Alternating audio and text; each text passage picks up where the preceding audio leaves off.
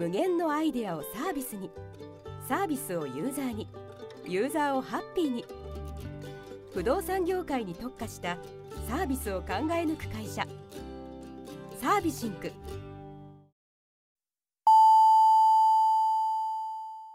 ウェブディレクションやってますラジオ。この番組は東京でウェブディレクターをしている名村がウェブディレクターとして思っていること感じていることをお伝えしているインターネットラジオです。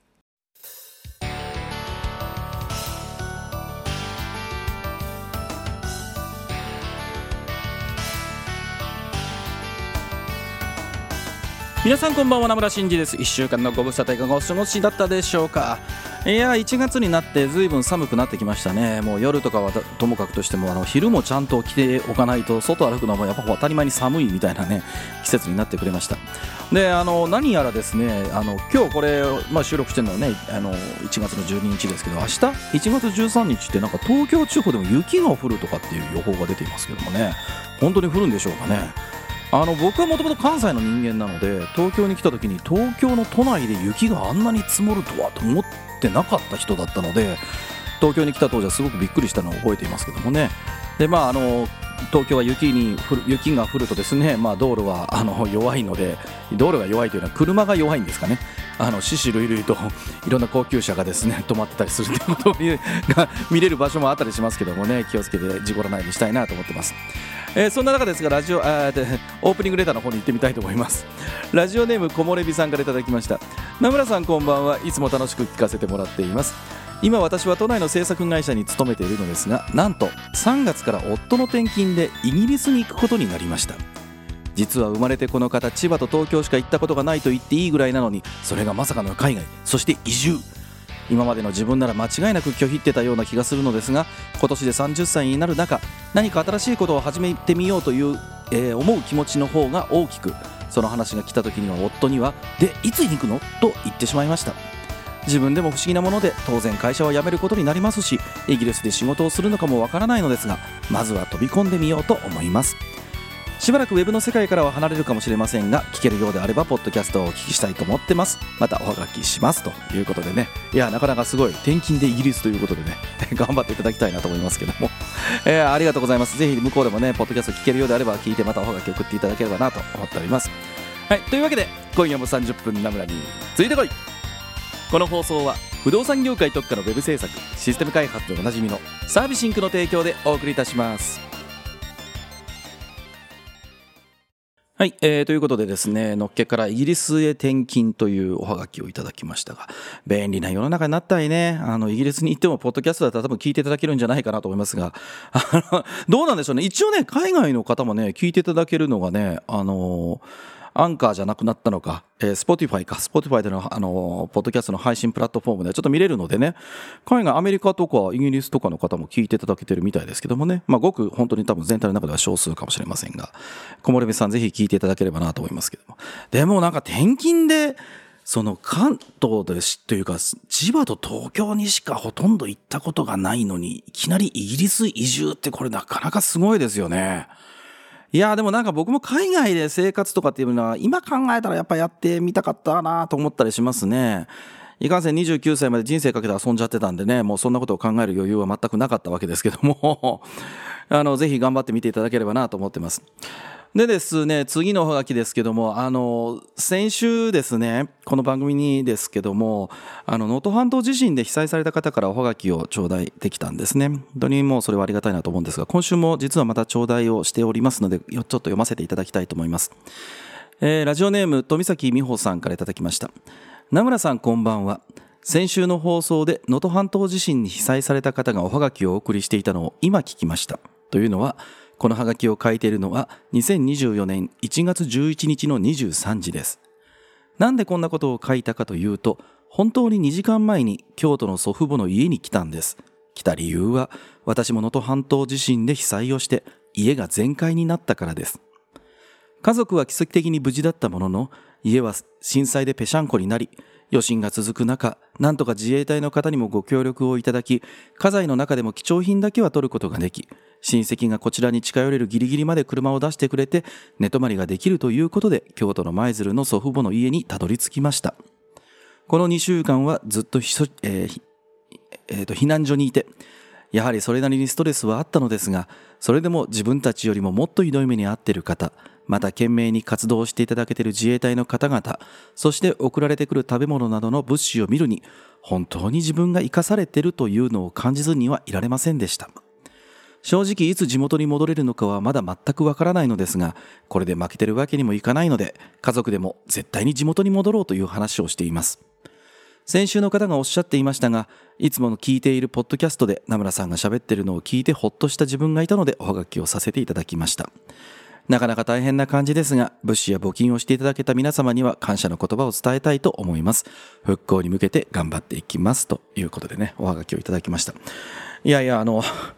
僕はまああの毎週のようにねここでお話をさせていただいているだけなので何かどうこうっていうわけではないんですがあのまあもちろんねあのすぐにその今はね募金をどうしましょうとかっていうのも立ち上がってくれて、えー、僕はヤフーさんだったかなのところで、え募金をしてのところに微力ながらご協力をさせていただいていうことなんですけどもまあ、そんな中でね、ポッドキャストを聞いていただいている方が、先週はもう多分全く聞く余裕なんか当たり前になかったと思いますし、下手したらね、あの、スマホだどうこうっていうことで、電源すら怪しかったんだと思いますけども、まあ、あの、京都の舞鶴ということなので、日本海側の方ですよね。あの、なかなか大変だったと思いますが、あの、落ち着いて、えー、なんでしょうね、こう、ちょっとゆっくりされて気が落ち着いたんじゃないかなと思います。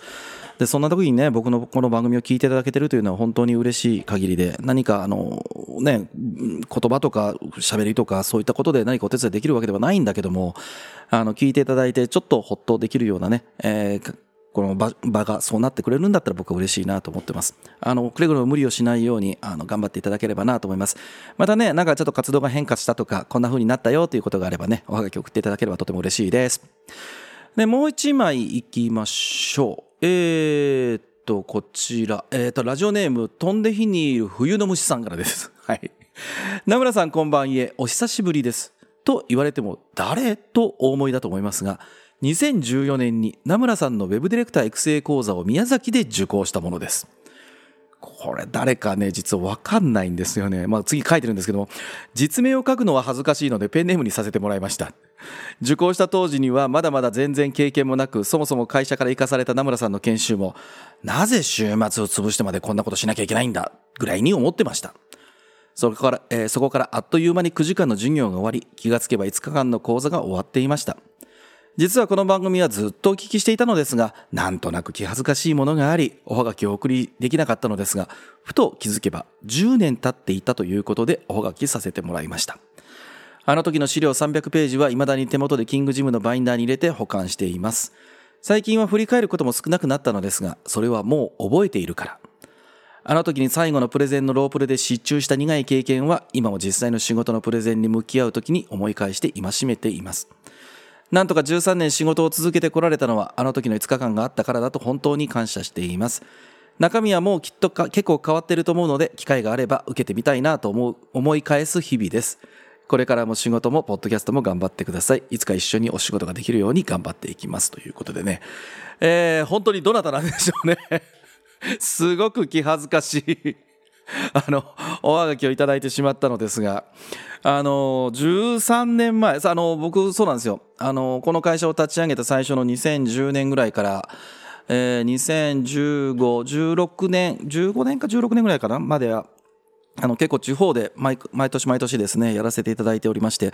その中でも宮崎は結構お邪魔をさせていただいておりましたうん3え2年で3回ぐらい開催みたいなペースでやらせていただいてたんじゃないかなと思いますけどもねで、まあ今、あの、東京でね、自主開催をさせていただいておりますけども、うん、こんな風にね、10年経って、まああの時にお伝えしたものっていうのは、実はですね、10年前にお伝えしてるうちの多分8割くらいは変わってないと思うんですよね。僕がお伝えしてるのって。なんでしょう、その、僕にとって結構ここが、こう、土台になってるものを全部お伝えはしているので、で僕はそこでお伝えしてることで今でも自分で使ってるつもりですから、なので、あの、あんまり変わってないんで、改めて受けていただく必要もそんなないかなと思ってはいますが、ただ嬉しいなと思うのがね、この、どこだどこだ、えっと、これか。あの、あの時の最後のプレゼンのロープレで失注した苦い経験はって書いていただいてるんですけど、あの、僕の研修って最後の、あの、日にですね、実際に企画書を作っていただいてプレゼンをするっていうのが必ず入ってるんですよ。もう多分あれをやらなかったことは一回も多分ないと思うので、で、それをして、したん、していただいたんですけども、どれぐらいかな？今年もし開催をしたら25年目になるわけですけども、いや、もう、その、この班の、あの、一人じゃないんですよ。いろんな人で組み合わせて、あの、グループを作って、その中で新しい企画を作っていただいて、で、プレゼンするってことなんですけど、ここに班にもうすぐに発注したいっていう案を出された方ってそんないないんですよ。もう多分、延べで僕そのプレゼンって何回、100回とかで絶対聞かないんですよ。2、3、2、300回ぐらい多分聞いてると思うんですけども、全部で。あの、まあ、ネタは違いますよ、毎回ね。プレゼン自体はそれぐらいは見てるんですけども、まあ、多分両手ぐらいの数しかないんじゃないかと思いますね。ただ、あの、僕がそれをね、させていただいてる理由って結構はっきりしていて、その実際の仕事で失注したらさ、本当にただの失注じゃないですか。でも、プレゼンで失注経験って別にどっちでもいいじゃないですか。どっちでもいいってことはないんだけど、うわ、やっちゃった、クソ悔しいなと思うけど、別に金銭的にマイナスは何もないわけですよね。なので、まあ、あの別に落としたくて落としてるとかって全然ないですよ。普通にちゃんと評価はさせていただいてるつもりなんですけども、こうした方がいいよ、あした方がいいよとか、下手したら立ち姿はこうした方がいいよとか、喋りの時には表情とかこうした方がいいよみたいな話も実は、あの、終わった後に、あの、ラップアップの中でね、あの、ご紹介をさせていただくんですけども、まあ、その苦い経験っていうことなので、僕はどなたか本当にわからないんですけども、多分し、ダメですみたいな話を 僕は言ったんだと思うんですけど、でも、そうそう、その経験が、なんか実際の仕事の時に、あれをやらない、これをやらない、こういうふうに頑張るんだみたいなふうに思っていただけてるっていうんだったらね、こんな嬉しいことはないなと思いましたけどもね。はい。宮崎っていうから多分探せば誰かわかるけど、多分探されたら嫌なんでしょうね。なので、もうこのままそっとしておきたいなと思いますけども。まあ、そんな中で飛んで火にいる冬の虫っていう名前もまたまたすごいなと思いますけどもね、なんかちょっと意味深なものを感じてしまいますが、えー、おはがきありがとうございました。というわけで、えー、いつものおはがきのコーナーに行ってみましょう。はい、お便りのコーナーです。このコーナーでは、ポッドキャストの詳細にも記載しているウェブ上のおはがき投稿フォーム、ナムラの X のアカウント、アットマーク、ヤクモへの DM でいただきました、ウェブディレクション、ウェブ制作の疑問質問のおはがきにお答えさせていただいてます。えーと、じゃあ、今週、ね、これよく考えたらね、もう今日100何回だっけ ?170 何回か忘れちゃったけど、よく皆さんおはがきを本当送っていただけてるなと思いますが、まあ今週もおはがきをいただいておりますので読ませていただきたいと思います。ラジオネーム、えっ、ー、と、これ緑っぱさんなんですかね。はい。ナムさんこんばんは。新卒で制作会社に入って6年目になりました。最近自分が仕事に対してなんとなく物足りなさを感じるようになってきました。自分がこの会社で圧倒的に一番とは言いませんが、そういう圧倒的にすごいという人がいないという感覚があってのことです。名村さんはもうこの仕事を長くしていて、会社の代表ですし、X を見ていても、ポッドキャストを聞いていても、知識も経験もとても多いと思います。そういう意味では名村さんも言ってしまえば業界でトップにいると思うのですが、いや、全然そんな、まあいいや。仕事をしていくモチベーションってどこにありますかっていうおはがきをいただきましたが、まず僕はまず、あの、業界でトップとか全くありえません。そんなわけないです。あの、あの、僕はあの自分の点数はですね、こういろんな人とお会いさせていただいてですね、まあその人との差とかってこと、まあ総体長わーっといろんな人と考えたときに、大体僕多分73点ぐらいじゃないかなってずっと思ってるんですよね。80点はいかないと思いますよ。僕は自分のディレクションのスキルというのは。なので、僕はただ単に長いだけで、こう、適当に喋るのが上手なのかもしれませんけど、他の人には多少ね、そういう仕事してたからね、っていうだけです。で、あの、戻りましてですね、緑っぱさんが今年で新卒に入って6年目っていうことは、え、28? 区ぐらい？え ?22、3だよね？なので、28区ぐらいですかね。え、まあでもそんなもんじゃないですか。そんなもんじゃないかっていうのは何でしょう。その物足りなさを感じるだろうなっていう時期っていうのも分かりますよ。なんとなく万能感があると思うんですよ。あの、一通りだって仕事を覚えて、で、まあ、そういうことをおっしゃるということは、多分そこそこ裁量というかね、まあ、裁量って何なんですかって話はあるんだけど、まあ、自分でいろんな判断をするとか、責任を持たせてもらえるとか、で、なんだろう、コーダーさんなのかデザイナーさんなのかプログラマーさんなのかちょっとわからないけども、多分そんなに困らず、その依頼の、依頼を、依頼に対してか、依頼に対して仕事ができるようになってきたんじゃないかなと思うんですよね。で、さっきのですね、73点っていう話のことなんですけど、この番組で言ったかな、昔。なんか僕自分の先輩から言われたことがあって、自分が見えるのって、その、10なんだ例えばちょっとねこれ説明しづらいんだけど絵に描くとすっげえ楽簡単なんだけどあの0点から100点まで何かあったとするじゃないですか。で自分が見える範囲って例えば0から1010から2020うん？違うな0からあじゃあ実際1から10うん？ごめんごめんごめん。0から9だ。ね、10から19、20から29、30から39ってこの10点のレンジの中に自分はどっかにこうプロットされるんだけども、その10点の中っていうのは見通しが効くんだけども、それよりも下も上も実はなかなか見えづらいっていう話を僕は自分のこう仕事上の先輩から言われたことがあるんですよ。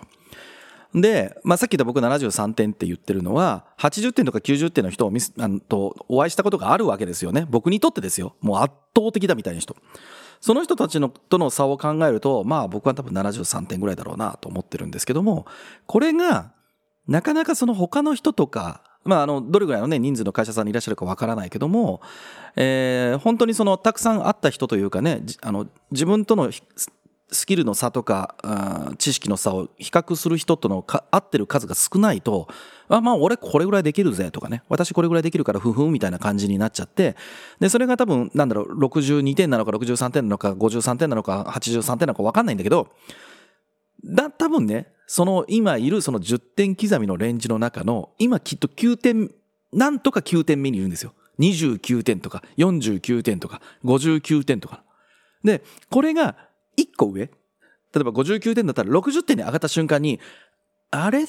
なんか、俺すげえできると思ってたのに、周りすごい人ばっかりいなくね？みたいな感じになるんですよ、絶対に。これ僕も何度も経験してるので。俗に言うあの、胃の中の蛙みたいな感じですよね。で、わかんないよ。緑っぱさんがどうなのか本当わかんない。99点の人なのかもしれないんだけど、でも多分ですね、その会社の中で比較してるとかっていうのは僕はなんかちっちゃいなっていう気はしてるんですよ。まあ何あの何度も言いますけど何人ぐらいの会社さんか分かんないから言えることですけどね。で、おそらく制作会社ってことなんで、ね、あの、先日この番組でも言いましたけども、1000人の制作会社って多分きっとないので、で100人のせ、100人以上の制作会社ってもそんなにあるわけじゃないので、言うてまあ数十人の会社さんの中で、まあすごいできるっていうふうに思ってらっしゃるかもしれませんけど、世の中できる人いっぱいいるよ。本当に。もうなんか絶望したくなるできる人いっぱいいるからね。んで、なんだろう、その会社さんの中でできるできないとかっていうのって、僕まあまあどうでもいいかなって昔からずっと思ってて、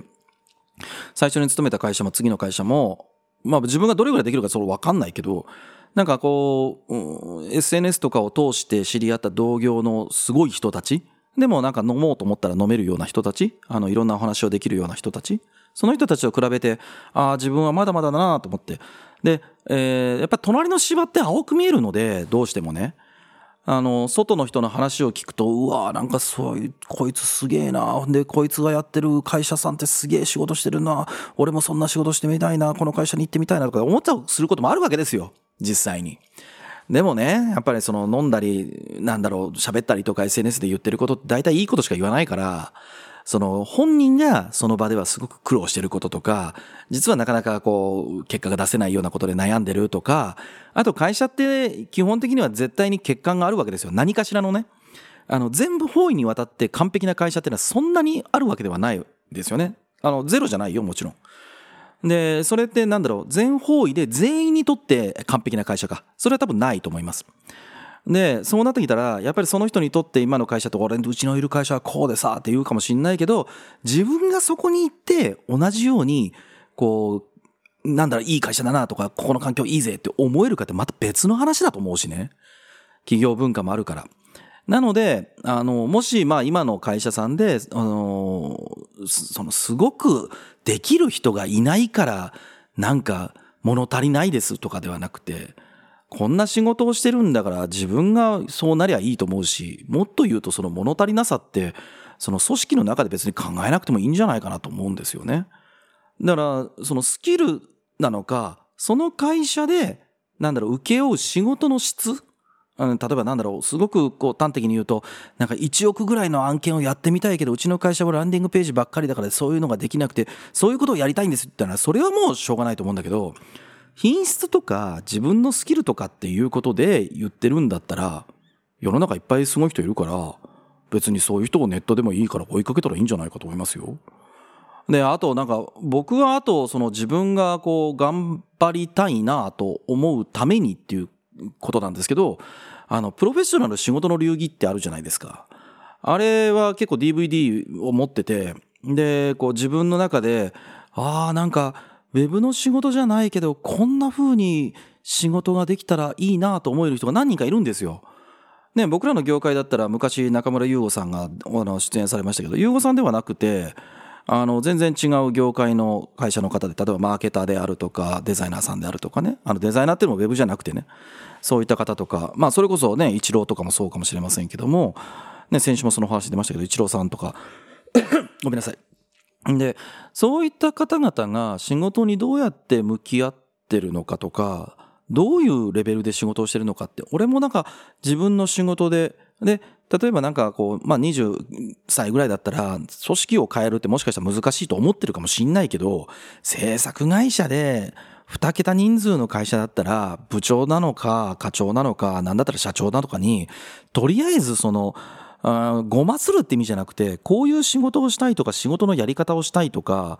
うんこんな風にこう会社を変えたら良くなるんじゃないんですかって俺言った方がいいと思うんですよね。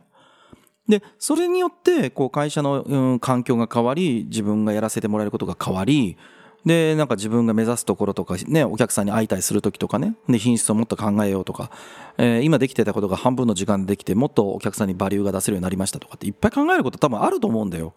でもその部分に多分まだ価値を感じていなくて仕事はものを作ることあの作るスキルだけを上げていくっていうことだけに考えていると多分まあそうなるよなと思ったんで、えー、29歳とか30歳ぐらいってそういう節目になるだろうなという気がしますからまあ多分さもありなんて感じはしてたんで冒頭にね、まあ、分かるみたいな話をしたんですけど、うん、あの違うところで目標っていっぱいあるよ。で別に会社って隣ってねあの隣の芝って言ってさっき言ったけどさいくらでも綺麗に見えるからね。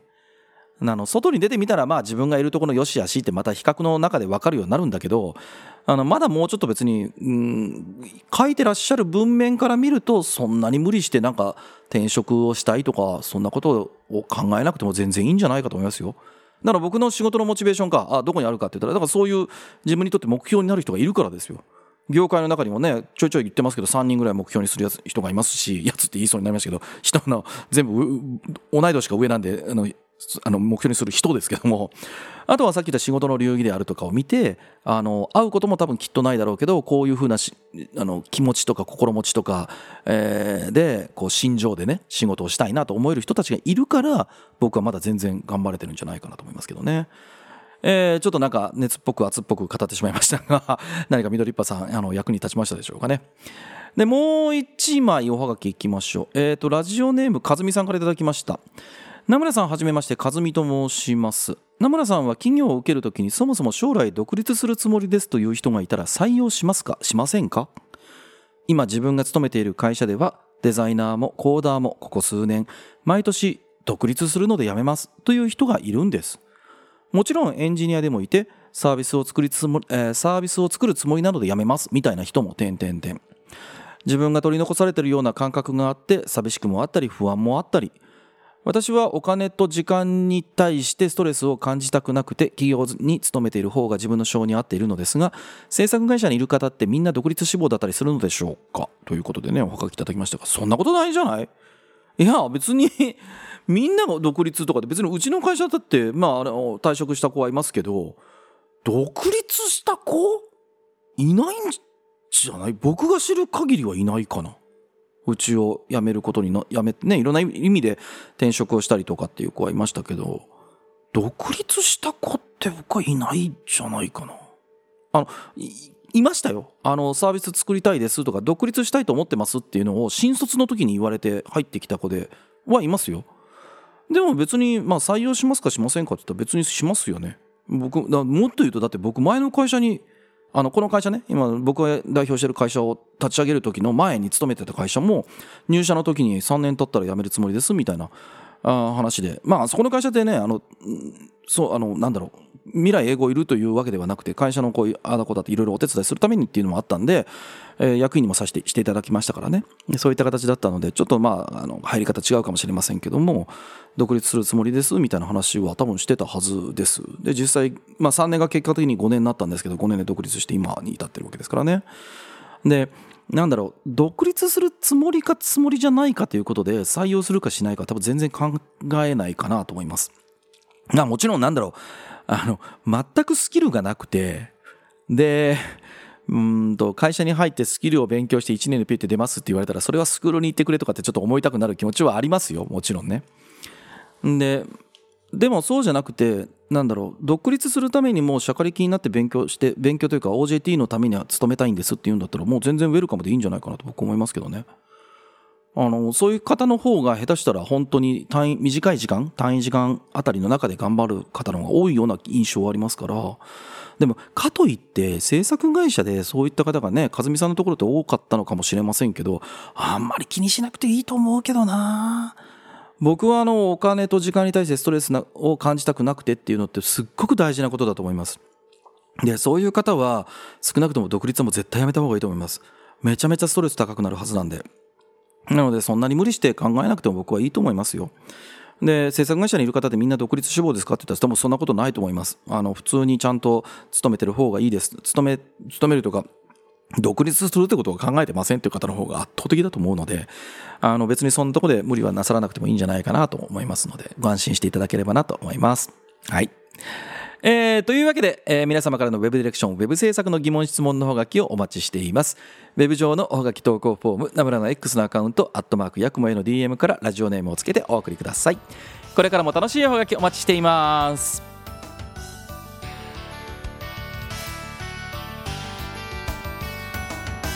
はいというわけでエンディングです、えー、先週からご紹介をしておりますけども誰がどう見てもそうとしか受け取れない文書術のセミナー2024年版を開催させていただきますえーと、3月の6日の水曜日20時から23時半の3時間半のねイベントになっておりましてドアキーパーで申し込みを開始しております。えーと、有料版ということでですねアーカイブの動画プラス、えー、当日のスライド資料がありというのと当日の視聴のみの無料プランということで、えー、募集をさせていただいております。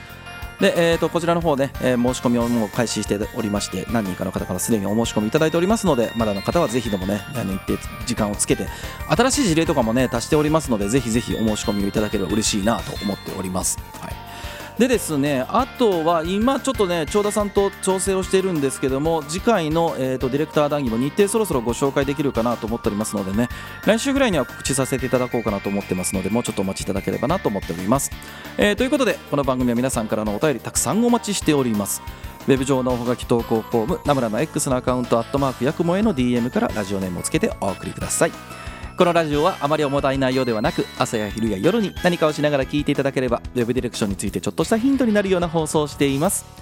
面白かった仕事のヒントがあったという方はぜひ SNS でシェアをお願いいたします。Apple Podcast や Spotify などの配信プラットフォームでお聞きの方はこの番組のご登録また Apple Podcast でお聞きの方は高評価をいただけると嬉しいです。というところであっという間にお時間でした。お相手名村真司でした。来週も絶対チューニングしろよ。バイバイ。14年20万人500万件。これはこれまでサービシンクが扱ってきたデータの量。しかし我々はウェブサイトを作っているわけでもシステム開発をしているわけでもありません。我々はお客様のサービスを作っています。エンドユーザーのちょっと便利を徹底的に作り上げていく。不動産業界に特化したウェブ制作会社サービシンク。